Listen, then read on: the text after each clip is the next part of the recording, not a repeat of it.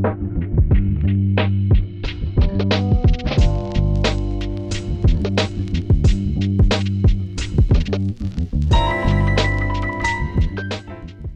привет! Мы находимся в студии Red Barn, и вы слушаете «Жилищный фонд» — подкаст о культурной истории дома. В нем мы будем разбираться, где жили люди разных эпох, откуда взялся уют и как менялось наше представление о месте, где мы проводим большую часть нашей жизни.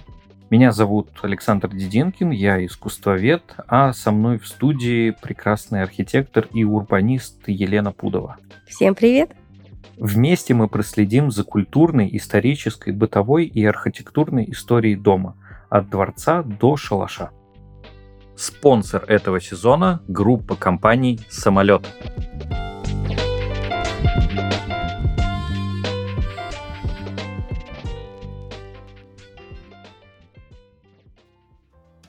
Сегодня мы поговорим о различиях современных и советских жилых зданий. Но вначале я бы хотел немного позанудничать и спросить тебя, Лена, а какие именно дома ты считаешь советскими?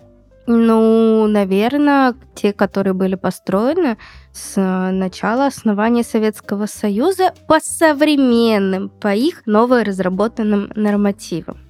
То есть у нас же было разные периоды стройки. Я вот так вот хитро вывернулась. Угу. Но получается, что тогда у нас достаточно широкий диапазон той самой советской архитектуры жилой, с которой мы сравниваем современную архитектуру.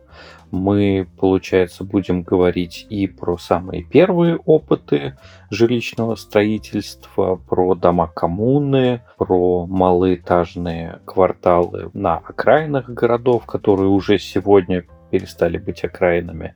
Мы будем говорить и про сталинскую архитектуру, и про первые опыты крупнопанельного домостроения на границе 50-х, 60-х и дальше про хрущевские дома, брежневские и позднесоветские. В общем, это у нас получается такой очень большой веер э, вариантов э, разной застройки, и нам может быть сложно с ним сравнивать современное жилое домостроение. Ну что, мы тогда ставим себе рамки, или мы будем безрамочно с тобой болтать бесконечно в течение 45 минут? Я против любых рамок, поэтому будем абсолютно безрамочны. Ну, прекрасно. Но и раз мы так подробно перечислили советские варианты застройки, то давай я тебя как эксперта спрошу, а какая она современная жилая архитектура? Слушай, тут, мне кажется, еще намного больше, мега масштабнее, шире и бесконечная палитра, потому что у нас есть, опять-таки, панельное домостроительство, да, стандартные достаточно планировки. И то каждый девелопер, он разрабатывает свои серии домов, и они периодически у него обновляются. То есть у, у него нету такого, что вот он изобрел себе какую-нибудь серию, там под названием чего-нибудь, там номер 17, и он ее так э, шарашит из года в год. Нет, на минуточку, у больших девелоперов есть аналитические отделы, которые каждый раз почти вносят какие-то изменения. Понятно, что эти серии будут похожи, но допустим, какой-нибудь девелопер, который построил в 2015 году, и этот же девелопер, который строит сегодня, это будут абсолютно разные серии. Абсолютно разная квартирография. Квартирография — это вот то, как нарезаны планировки квартир. Разный материал фасадов, разное благоустройство, все разное. Нету такого что мы шарашим одно и то же. Так что вот такие вот дела. Тут тоже все неоднозначно. Плюс у нас появилась классность жилья, между прочим. В СССР это тоже было были номенклатурные дома, да, там дома для рабочих, но у нас есть... Э, ну, эта классность существовала, но она не всегда была официальная. Да, а у нас это прям, ну, как бы застройщик заявляет, вот у меня вот этот ЖК это э, стандарт-класс, который раньше назывался экономом, сейчас это стандарт. Вот у меня есть бизнес-класс, вот у меня есть комфорт-класс, там, элит-класс, тут еще тоже всяких интересных. А, некоторые девелоперы свои собственные классы изобретают. Так что тут вот прям каждый как хочет, так и играет э, эту роль в этом театре. Да, но мне вот кажется, что я сейчас уловил в твоем рассказе, поправь меня, если я не прав, посыл, что вот сейчас есть такая достаточно разнообразная и все время меняющаяся и квартирография, и разные подходы к планировкам, а как будто бы в советское время этого не было. Может быть, ты, конечно, не имела этого в виду. Просто в советское время это было чуть подольше. Мне кажется, это тоже такой стереотип некоторые варианты могли быть достаточно длительными и существовать на протяжении нескольких лет, э, пятилеток, а может быть даже и десятилетия. Но всегда существовали варианты и адаптации советской застройки. Мы можем вспомнить, например, а, серии, как бы варианты серии, которые назывались по городам. Там были московские дома, ленинградские дома и так далее. Уральские, сибирские, конечно. И в зависимости от региона и его особенностей могла меняться структура здания. Например, в регионах с вечной мерзлотой, как правило, здания поднимали над э, поверхностью и могут меняться материалы в зависимости от э, особенностей производства в том или ином регионе. И есть такой один из моих любимых примеров, э, когда на раннем этапе э, крупнопанельного домостроения, вот тех самых хрущевок, когда эти самые панели производили в разных регионах, могла меняться отчасти технологии их производства. Так, например, в Восточной Украине был Э, очень забавный пример, когда на производстве панель собирали из кирпичей, затем ее полностью заливали, то есть это было такое сочетание и кирпичного, и крупнопанельного строительства, и уже с производства панели ВОЗ ее вез на стройку. То есть, ну, внутри там были кирпичи. Ну, слушай, это действительно так. Плюс еще, знаешь, то, что я люблю, то, что греет мне сердечко и душеньку.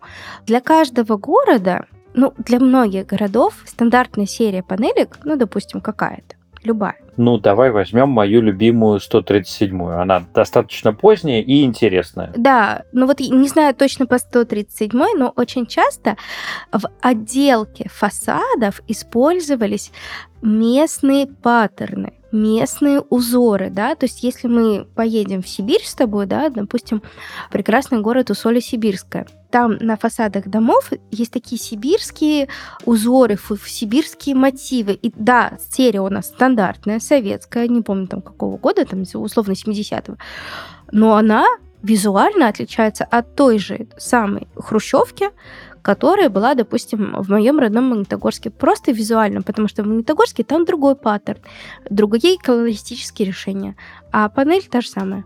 Да, и это во многих регионах можно увидеть. Я такое видел и в Сыктывкаре, и в Улан-Удэ. И это такая своеобразная адаптация и интеграция панельного, достаточно одинакового во всех районах э, дома в географию конкретного города. Это могут быть и какие-то мотивы в отделке декоративные, это могут быть росписи, и это помогает адаптировать новостройку, ну, такую советскую новостройку, к реалиям того или иного региона. Ведь, э, ну, давай согласимся, что такая вот панельная типовая архитектура, она может выглядеть инородной, э, она может так вот э, цеплять взгляд, и не всегда это комфортно. Поэтому вот такое их э, адаптирование было очень важно. Ну, конечно. Ну, мы, по-моему, с тобой как-то говорили об этом в предыдущих выпусках, но я буду повторять это вечно. Советское панельное домостроение, вот это массовое, когда мы строили просто гигантскими темпами, впереди планеты всей, оно позволило людям переехать из бараков из деревянных щитовых домов, из землянок в нормальные, комфортные, с удобствами квартиры. И это просто гигантский скачок. Да, это очень важный тезис, который мы сейчас зачастую упускаем. Особенно, когда ты видишь на каких-то агрегаторах объявления, и там могут быть какие-нибудь варианты описания типа квартира от бабушки. И сейчас они нам кажутся такими неликвидными, неинтересными. А если мы вернемся в прошлое, в жизнь той самой бабушки, то для нее эта квартира была, ну, даже не шагом, а, наверное, огромным прыжком в новое качество жизни. А, знаешь, как сейчас э, риэлторы называют такие квартиры? Ну, все мы поняли, знаете, с таким с характерным ароматом, с характерной старинной такой уста- уставшей мебелью. Знаешь как? Ну как? Бабушатник бабушатник, господи, как это мило. Да. Но на самом деле тут просто вопрос косметического ремонта и нескольких э, вариантов ресурсов там, в виде денег и времени. А на самом деле вот мы как-то так сравнивали планировочки. Ты знаешь, вот позднесоветские планировочки, они иногда даже лучше, чем современные. А вот здесь есть очень четкая причинно-следственная связь, потому что большинство планировок, которые широко распространены сейчас, они строятся на базисе как раз советских разработок угу. в области планирования жилья. Ну, плюс-минус, да. Но ты знаешь, вот есть несколько основных отличий. Допустим, если сравнивать, да, там советское современное, нет проходных комнат сейчас. То есть сейчас для девелопера, для застройщика разработать квартиру, да, дом, где будут проходные комнаты, ну, это прям путь в никуда.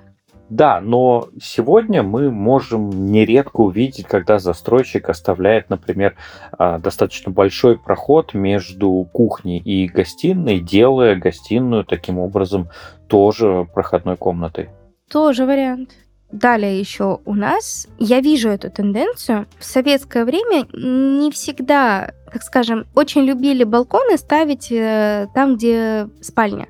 То есть не там, где кухня, а там, где спальня. Потому что считалось, что это, так скажем, рекреационная территория, да, на которой ты пошел утром, выпил кофеечек, а, позанимался зарядочкой, да, полюбовался видами и как бы дальше живешь свою лучшую жизнь. А вот современные девелоперы, они сдвигают балкончики и террасы в сторону кухни. Вот тоже такая интересная тенденция. Да, если мы будем обобщать, э, то, скорее всего, так и есть. Но в том числе в советское время были и разные варианты этого. И вот э, в качестве примера можно привести а, дом, где живет моя мама, который строился в 60-е годы. Он, правда, строился по индивидуальному проекту, мы с тобой про это еще обязательно упомянем. И вот там в некоторых э, квартирах балконы как раз наоборот вынесены а, в кухню угу. и выход на балкон из кухни. Ну, да, я с тобой согласна. Что еще у нас? А, ну вот, допустим, ну, в советское время такого не было. Появились квартиры с отделкой и вместе с мебелью. То есть ты заходишь на сайт застройщика, такой листаешь, листаешь варианты, это такое, там галочки можно поставить, там с отделкой. Но в советское время сдавались тоже квартиры с отделкой и с мебелью даже так можно приобрести. Да, это очень классное нововведение, и я знаю, что сейчас есть даже расширенный вариант э, этого, когда тебе сделают не только отделку, а расставят мебель, но и полностью оборудуют квартиру для того, чтобы ты мог э, просто перейти ее порог с э, небольшим чемоданчиком твоей одежды и уже начать в ней жить. То есть там будет и посуда, и ну, всякая мелочь, которая нам нужна в жизни. И останется останется, ну, только доставку продуктов заказать. С чемоданом, да? Просто заезжаешь с чемоданом, все, новая квартира. В советское время, конечно же, такого не было, но нам важно для нашего рассказа отметить, что когда начался вот этот бум строительства на границе 50-х и 60-х годов, когда вот угу. начали появляться хрущевки и вот ну, все то, что мы сегодня себе представляем как такую массовую советскую застройку, достаточно быстро вслед за этим появилась и новая мебель, потому что эти квартиры, ну, тоже будем честны, мы все понимаем, что там не очень высокие потолки, не очень большие комнаты, не очень большие, кстати, проемы дверные, не очень большие парадные или подъезды, в зависимости от того, как вам удобнее это назвать. И мы можем вспомнить такой пасторальный пример из кинохроники, когда на грузовичке вот такой переезд в новую квартиру везут жильцы свои вещи, и они везут какой-нибудь э, роскошный, доставшийся от бабушки комод или сервант, э, который совершенно точно просто физически не влезет в их новую квартиру угу. в каких-нибудь там черемушках. И достаточно быстро советская производство откликнулось на такой вызов появлением новой мебели. И вот тогда как раз появились э, всеми любимые раскладные диваны, стенки разные, кресла такой облегченной формы, которыми сегодня обставлены все модные лофты и кофейни. Вот такой ностальгический стиль по советскому прошлому. И это все появилось как раз как ответ на то, что ну, людям надо как-то обставлять свою новую квартиру в советской новостройке. Понятное дело, что услуги сразу же перешагни порог не было тогда, но да, с погрешностью на дефицит э, и, может быть, не всегда наличие тех или иных э, видов мебели и потребность стоять за ними в очереди, но она как явление была, и это важно. Ты знаешь, а я тут немножко лирики добавлю. Есть одна из моих любимых картин Юрий Пименов. В 60-х годах была написана. Она называется «Свадьба на завтрашней или на будущей улице». Там такая в перспективе идет невеста в белом платье, под руку ее ведет жених с цветами, такой, все красивые, и они идут под доскам, которые положены на абсолютнейшую улицу, которая в стройке, там какие-то трубы, там какие-то лужи, там грязь, ну вот это вот все, то есть прям стройка-стройка. И вот они идут в новую квартиру. Я к чему? Сейчас без благоустройства квартиру невозможно сдать. То есть девелоперы не дадут ключи людям, если не закончена стройка, то есть если благоустройства нет. И вот мой свекр, он рассказывал, что вот когда они там получили по распределению квартиру, там ждали в очередь долго, они сами асфальтировали подъездные дорожки. Ну, потому что как бы жить-то хочется уже сейчас, а когда это еще будет от строителей непонятно. И вот они взяли дело в свои руки и вот так вот подходили к благоустройству. Тоже вариант. А, да, но мне кажется, что многие наши слушатели могут привести определенное количество примеров из современного домостроения, когда, да, благоустройство выполняется, но оно выполняется достаточно формально. Вокруг твоего дома, ну вот на территории твоего жилого комплекса, может быть все сделано отлично, но э, сделай шаг за ворота, а иногда это действительно ворота в прямом смысле слова, и ты попадешь вот примерно на такую же улицу, как на картине Пименова.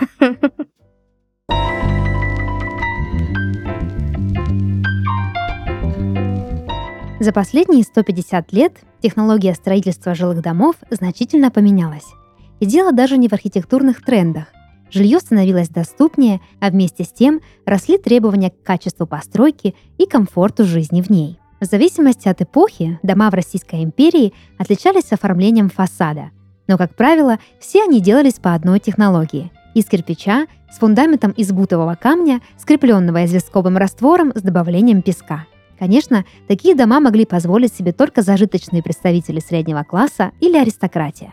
До революции все дома возводили по индивидуальным проектам. В советское время принципы строительства изменились. Появилась массовость, так как увеличились потребности в большом количестве доступного жилья. Пока старые здания безжалостно перекраивались на коммуналки, в новострое упор шел на быстро возводимые конструкции, где сможет разместиться большое количество семей. Сегодня девелоперы стараются подчеркнуть уникальность каждого проекта. Многоквартирные дома остаются доступными для покупателей. При этом они возводятся из качественных материалов и с серьезным вниманием к облику будущего жилого комплекса. Так строит самолет. Их жилые кварталы органично вписываются в ландшафт и имеют всю необходимую инфраструктуру для комфортной жизни. Парковки, магазины, видеонаблюдение и встроенные сплит-системы. При этом такое жилье доступно. В самолете можно оформить ипотеку не только на квартиру, но и на технику и сразу въехать в готовое жилье – а в качестве первоначального взноса использовать другой объект недвижимости по программе Trade-in, например, старую или даже ипотечную квартиру. Самолет закроет действующую ипотеку, одобрит новую на выгодных условиях, а остаток средств вы сможете использовать как первоначальный взнос. Группа «Самолет» – одна из крупнейших федеральных корпораций в сфере проптех и девелопмента. В периметре группы развиваются сервис квартирных решений «Самолет Плюс», управляющая компания, фонды коммерческой и арендной недвижимости, девелопмент проектов во всех ценовых сегментах по всей России, ИЖС, курортная недвижимость и другие. Самолет – одна из системообразующих организаций российской экономики. Группа занимает первое место в России по объемам текущего строительства. Имеет представительство в более чем 230 городах России и стран СНГ и штат около 17 тысяч сотрудников. Миссия компании – создавать новое качество жизни в современных городских кварталах и сохранять людям самый ценный ресурс – время. Узнать подробнее о самолете и выбрать квартиру своей мечты можно по ссылке в описании.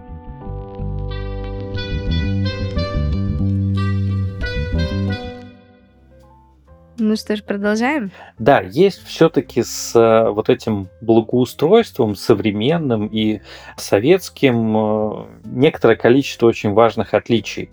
В силу того, что сегодня, как правило, города застраиваются вот э, такими выделенными под застройку участками, и каждый девелопер строит на своем участке свой жилой комплекс со своим благоустройством, то начинаются вот такие ситуации, когда возникает вопрос, а кто должен между участками делать благоустройство, а как сделать подъездные дороги, а кто вообще делает подъездные дороги. И в советское время, так как э, заказчик был один, государство, и э, государство же фактически и строило, то вот этих проблем можно было избежать. И, как правило, строился сразу какой-то небольшой квартал, он выстраивался целиком, дальше с него техника уезжала на соседний участок, там продолжалось строительство. Ну да, жильцы могли самостоятельно дальше дорабатывать вот это благоустройство.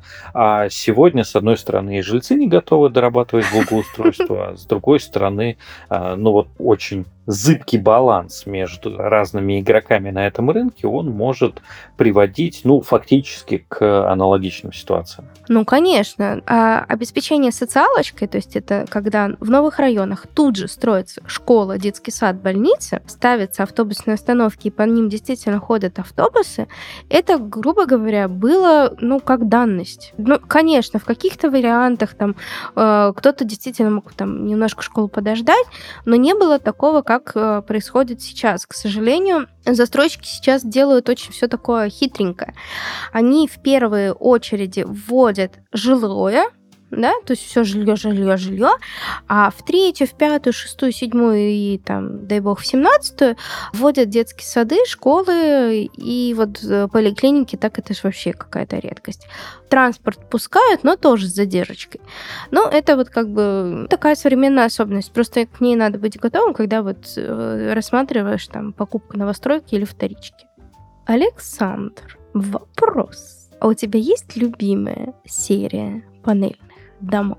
Ну, как таковой любимой серии у меня нет. У меня скорее есть э, любимые периоды. Угу. Мне очень э, импонируют эксперименты, которые начались уже после того, как было построено ну, вот, определенное количество хрущевок и разработаны разные варианты серий, и когда различные организации, как правило, это тоже важно отметить, что это были научные организации, например, там у нас в Петербурге это был Ленни проект, которые стали заниматься решением достаточно простой задачи. Ну, окей, мы умеем быстро возводить э, дома и большие жилмассивы, а как это все превратить в такой удобный и комфортный микрорайон? И начались э, разного рода эксперименты, когда на определенных территориях выстраивались, э, ну, такие, что ли, опытные районы, когда выстраивались одновременно и жилые здания, и объекты инфраструктуры, там школы, детские сады, поликлиники и так далее, когда прокладывались внутренние дорожки, делались детские площадки, и все это сдавалось одновременно для того, чтобы люди зашли в этот район и уже начали в нем жить. Угу. Ну и если говорить о сериях, то это могут быть там одна из первых серий, которая вот уже в таком ключе была придумана, это серия БС и разные ее а, подварианты. Ну, собственно, это просто сокращение. БС это блок секционная серия, и последовавшая за ней, например, там, через несколько лет 137 серия, это все вот уже попытки как-то адаптировать э, идею крупнопанельного домостроения и сделать ее чуть более комфортабельной для будущих жильцов. Угу. Это такой крутой замах, это такое крутое развитие. Ну и понятно, что это я все перечисляю, если мы говорим о таких сугубо ленинградских вариантах, э, которые, правда, получили достаточно широкое распространение по всей стране. И вот тогда советские архитекторы начали чуть больше задумываться о таких перспективах квартиры в рамках жизни там, одного или нескольких поколений населяющих ее людей. И, например, в той же 137 серии, например, заложили возможность, и это уникальная и очень важная особенность, а, возможность перепланировки внутри квартиры. То есть угу. сделали несущие панели на таком расстоянии друг от друга, чтобы а, между ними перегородки, которые, ну, понятно, все это пространство делили на комнаты, могли измениться изменяться. Ведь э, на протяжении жизни человека ну, могут у него как-то поменяться условия, и там в какой-то период времени, например, тебе нужно несколько спален, в какой-то период времени тебе так много спален не нужно, потому что там дети выросли и разъехались, угу. и ты можешь вот внутри э, серии как-то ее видоизменять, э, свою отдельно взятую квартиру. Ну и, конечно же, понятно, что все это было на этапе такого первичного планирования, и с, со временем, ну, как бы в работу уходила чуть более упрощенная серия. Можно вспомнить э, начало фильма «Ирония судьбы» или «С легким паром», где там мультик такой, когда сначала здание роскошное, красивое, да, да, но да, с да, каждым мультик. согласованием оно теряет какую-то часть своего роскошного декора, и в итоге предстает перед нами такой одинаковой коробочкой. Но важно все-таки сказать о том, что архитекторы старались учитывать разные потребности, и в том числе и растущие, и в том числе те потребности, которые, может быть, еще у жильцов не появились, но появятся в будущем. Здесь еще важно сказать, что в советское время же произошел великий перелом, когда э, существовавшая на протяжении нескольких десятилетий Академия архитектуры и строительства стала Академией строительства и архитектуры. Вроде бы такое небольшое изменение названия, но здесь мы видим, ну, грубо говоря, кто первый, кто главный. Э, со временем главным становится не архитектор, а строитель. И строитель может диктовать архитектору, что давай упростим, давай унифицируем какие-то части э, будущего здания или какие-то узлы для того, чтобы нам не изготавливать специально под твой проект какой-то хитрый узел. Ну и понятно, что полет мысли архитектора в данном случае иногда мог э, разбиваться о суровую реальность э, строителя несмотря на все эти упрощения и унификацию, все-таки были достаточно интересные и запоминающиеся примеры. Слушай, ну круто. А я могу сказать, у меня есть любимая серия домов. Это P44. Ну и там разные буковки. Во-первых, эти дома с эркером. То есть это уже выход в победу, так скажем. Раз. Во-вторых, там а, небольшое количество квартир на этаже. То есть нет такого, что ты вызываешь лифт и очень-очень долго ждешь. Потому что когда на этаже там более 6-7 квартир и далее, это прям проблемки вызывает. И в-третьих, мне сам вид их э, ну, достаточно симпатичен. Они такие, ну, панельные, естественно, но они отделаны под кирпич. И, в принципе, смотрятся в городе достаточно неплохо. Но и самое главное, у них есть э, торцевые трешки. И в этих торцевых трешках прекрасный эркер в спальне, из которого можно сделать шикарный кабинет. Но это просто закачаешься. Эркер в спальне это прям дорого стоит. Ну да.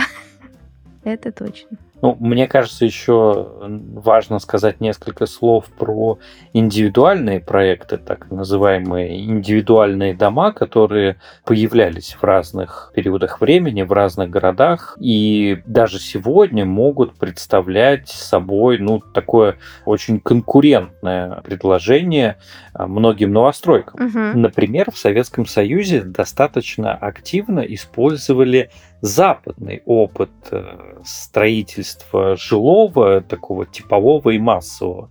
И ты сейчас, наверное, удивишься, какой.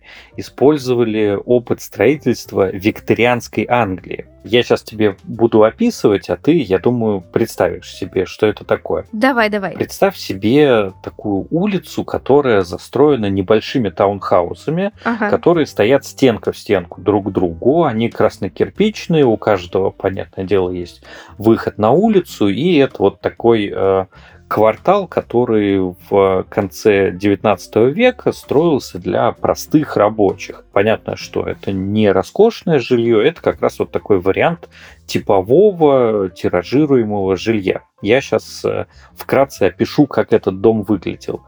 А, ты заходишь, и у тебя перед тобой небольшой холл. А, с одной стороны будет кухня, с другой столовая, она же гостиная, то есть все достаточно компактно. Далее ты поднимаешься наверх, и там могут быть э, две спальни, три спальни или четыре спальни. И это вот такой достаточно компактный э, вариант того, что можно построить в городе. А в советское время советские инженеры и архитекторы, они взяли этот опыт и трансформировали его в планировку квартиры. И так в Советском Союзе появились двухэтажные квартиры, когда ты заходишь, и у тебя на первом этаже кухня и гостиная, и дальше ты по лесенке поднимаешься на второй этаж, там у тебя, ну, как правило, две или, может быть, три в некоторых вариантах спальни, ну, понятно, там есть санузел, тут есть санузел.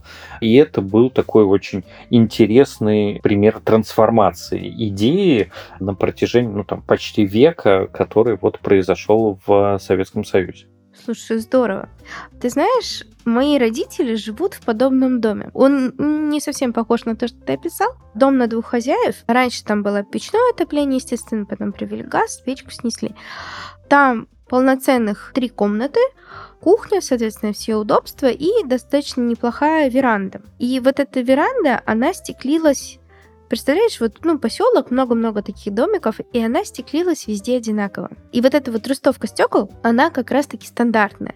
И цвета у этих домов почему-то были тоже стандартные, либо зеленый, либо синий. И до 2000-х, до того, как эти домики стали перестраивать достаточно активно, ну вот, допустим, мои родители достроили второй этаж, там его перестроили, расширили, и он там с одноэтажного стал двухэтажным большим таким домом. Они растеряли вот это вот все, вот эти вот рустовочки, вот эти цветовые решения. И иногда, когда я ну, бываю у родителей дома, иногда, когда я вижу сохранившийся домик, ты знаешь, такая ностальгия. Это прям как уголочек души.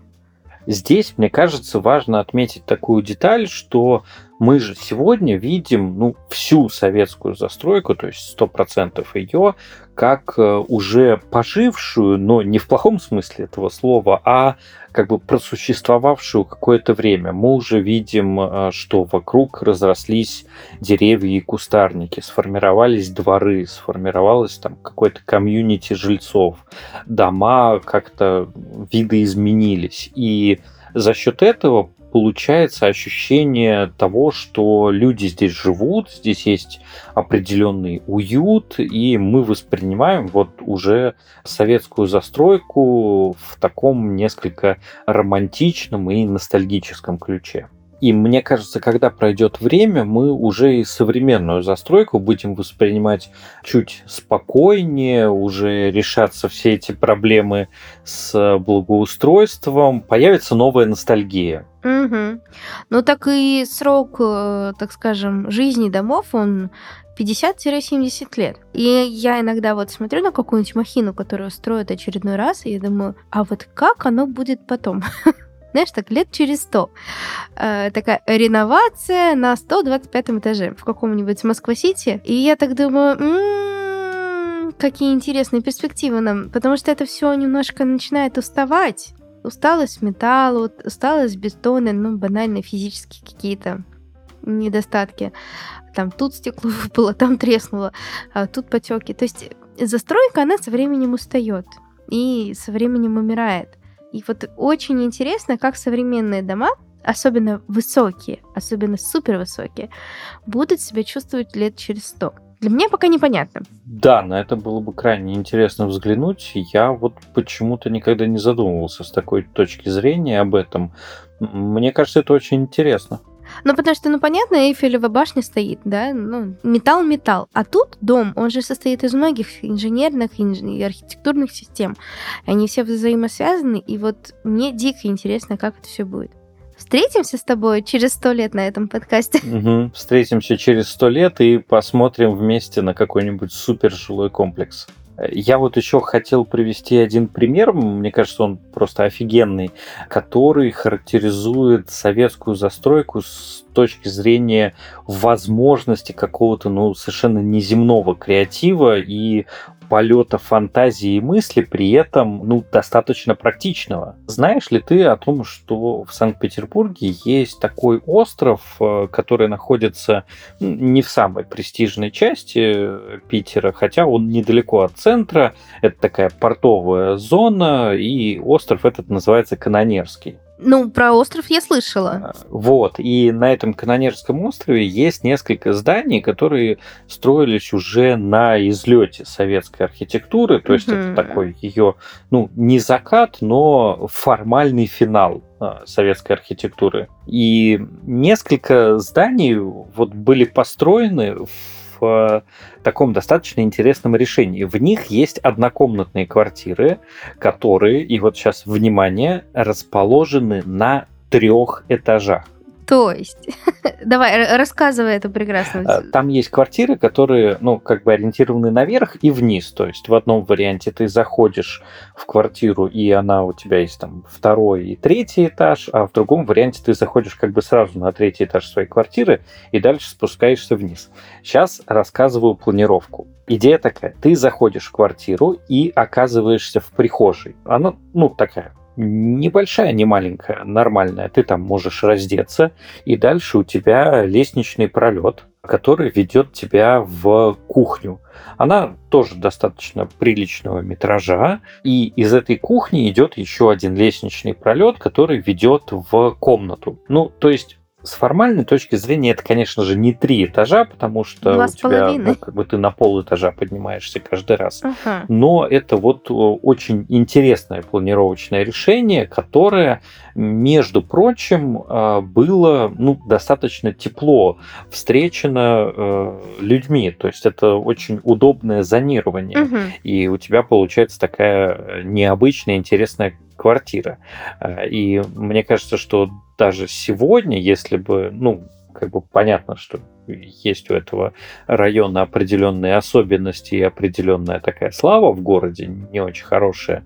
Но если бы такие квартиры существовали ну, в большем количестве, то мне кажется, что они и до сих пор пользовались бы определенной э, очень стойкой популярностью. Ну и понятно, что трехэтажная квартира это такое скорее народное название, так что если ты в Питере кому-нибудь, ну там, кто более-менее разбирается в а, вариантах планировки и с разных вариантах советской застройки, если ты ему скажешь про трехэтажную однушку, то тебя прекрасно поймут, э, что это и где это. Ну слушай, это что-то прям с чем-то. Ты знаешь, у современных застройщиков тоже бывают иногда такие интересности. У нас есть ЖК с пентхаусом. Ну, то есть пентхаус это самые высокие этажи, и вот как раз-таки в пентхаусе есть квартиры 200 квадратных метров, 180. Ну вот понял, да, примерную планировочку. И у них там есть огромные террасы по 20 квадратных метров, 15 квадратных метров. То есть, ну это заезжай прям целым, не знаю, семейством вместе с бабушками, с дедушками, со всем, со всем своим генеалогическим древом. И такие квартиры, ты не поверишь, они продаются. Вот что интересно. Ну, я тут охотно верю, вполне себе рабочая схема, конечно же, продаются. И, кстати, сейчас застройщики обсуждают, что вот, окей, мы накушались студиями, да, это когда у нас 19 квадрат, 20 квадрат, целая квартира. Потихонечку они начинают задумываться про квартиры для современных молодых пенсионеров. Это такой, знаешь, вектор покупателей, которых еще, так скажем, не окучили. То есть, по сути дела, пенсионерам, да, парам или одиноким, им обычно нужна спальня, нужен кабинет, кухня, ну и какое-то пространство, куда приходят э, внуки разносить все, все остальное. И вот только сейчас, в 2024 году, застройщики постепенно начали доползать до этой категории и создавать для них особый сегмент квартир, что вот у нас вот будут и вот такие. Плюс еще у нас там появились квартиры для многодетных, потому что это у нас тенденция такая устойчивая, когда в квартире есть несколько спален небольших, то есть это там 12-14 квадратных метров, и их теоретически можно объединить проходом, там что-то такое, там, переустройку сделать. И вот это вот тоже такое девелоперы немножечко меняются под э, рынок жилья, и это прекрасно. Ну, этот вариант, кстати, был и в советское время, когда уже на таких более поздних этапах стали появляться, например, пятикомнатные квартиры с, э, вот как ты описала, небольшими спальнями. Так что, ну, это тоже такой не супер новый вариант, не супер ноу-хау. Ну и это следствие того, что люди начинают жить лучше, они богатеют, они заводят себе чуть больше детей. И, ну, ты же помнишь про принцип того, что давали квартиру с таким количеством комнат, как у тебя членов семьи, минус один. А я тебя в этом поправлю. Если у тебя дети одного пола, ну, то есть два мальчика, две девочки, то их теоретически можно было поселить в одной комнате. А вот если у тебя мальчик и девочка, то государство наше прекрасное выделит им по разным комнатам. Вот такой вот тоже вот интересный был принцип. Ну что, мне кажется, мы с тобой так интересно поплавали между ностальгическим прошлым и такой нашей вот объективной реальностью сегодняшнего дня, а, что можно переходить уже к завершению. Ну и мне кажется, мы дали такую достаточно взвешенную характеристику и современной, и советской архитектуре. Вроде бы никого не обидели. Это тоже здорово. Так что, ну, давай к выводам переходить.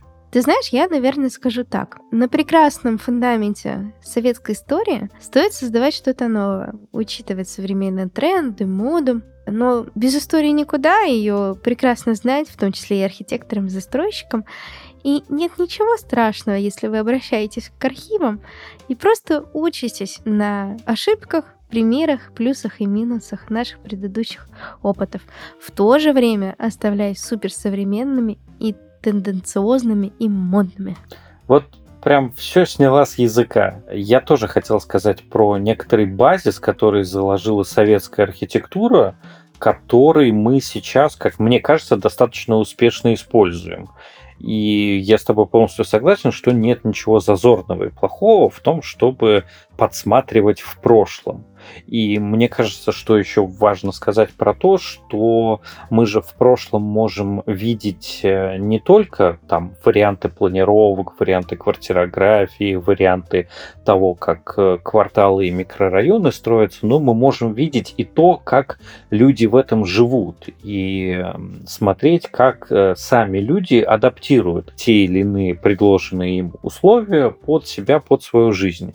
И уже не только на основе теоретического советского опыта архитекторов, строителей и инженеров, но и практического опыта жильцов э, создавать новые прекрасные многоквартирные современные дома. Ну слушай, ну мы прям с тобой такие лапочки позитивные.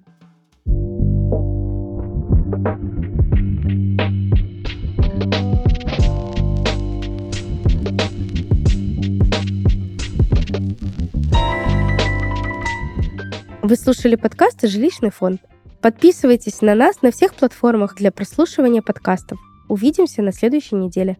Пока-пока. Пока. -пока. Пока.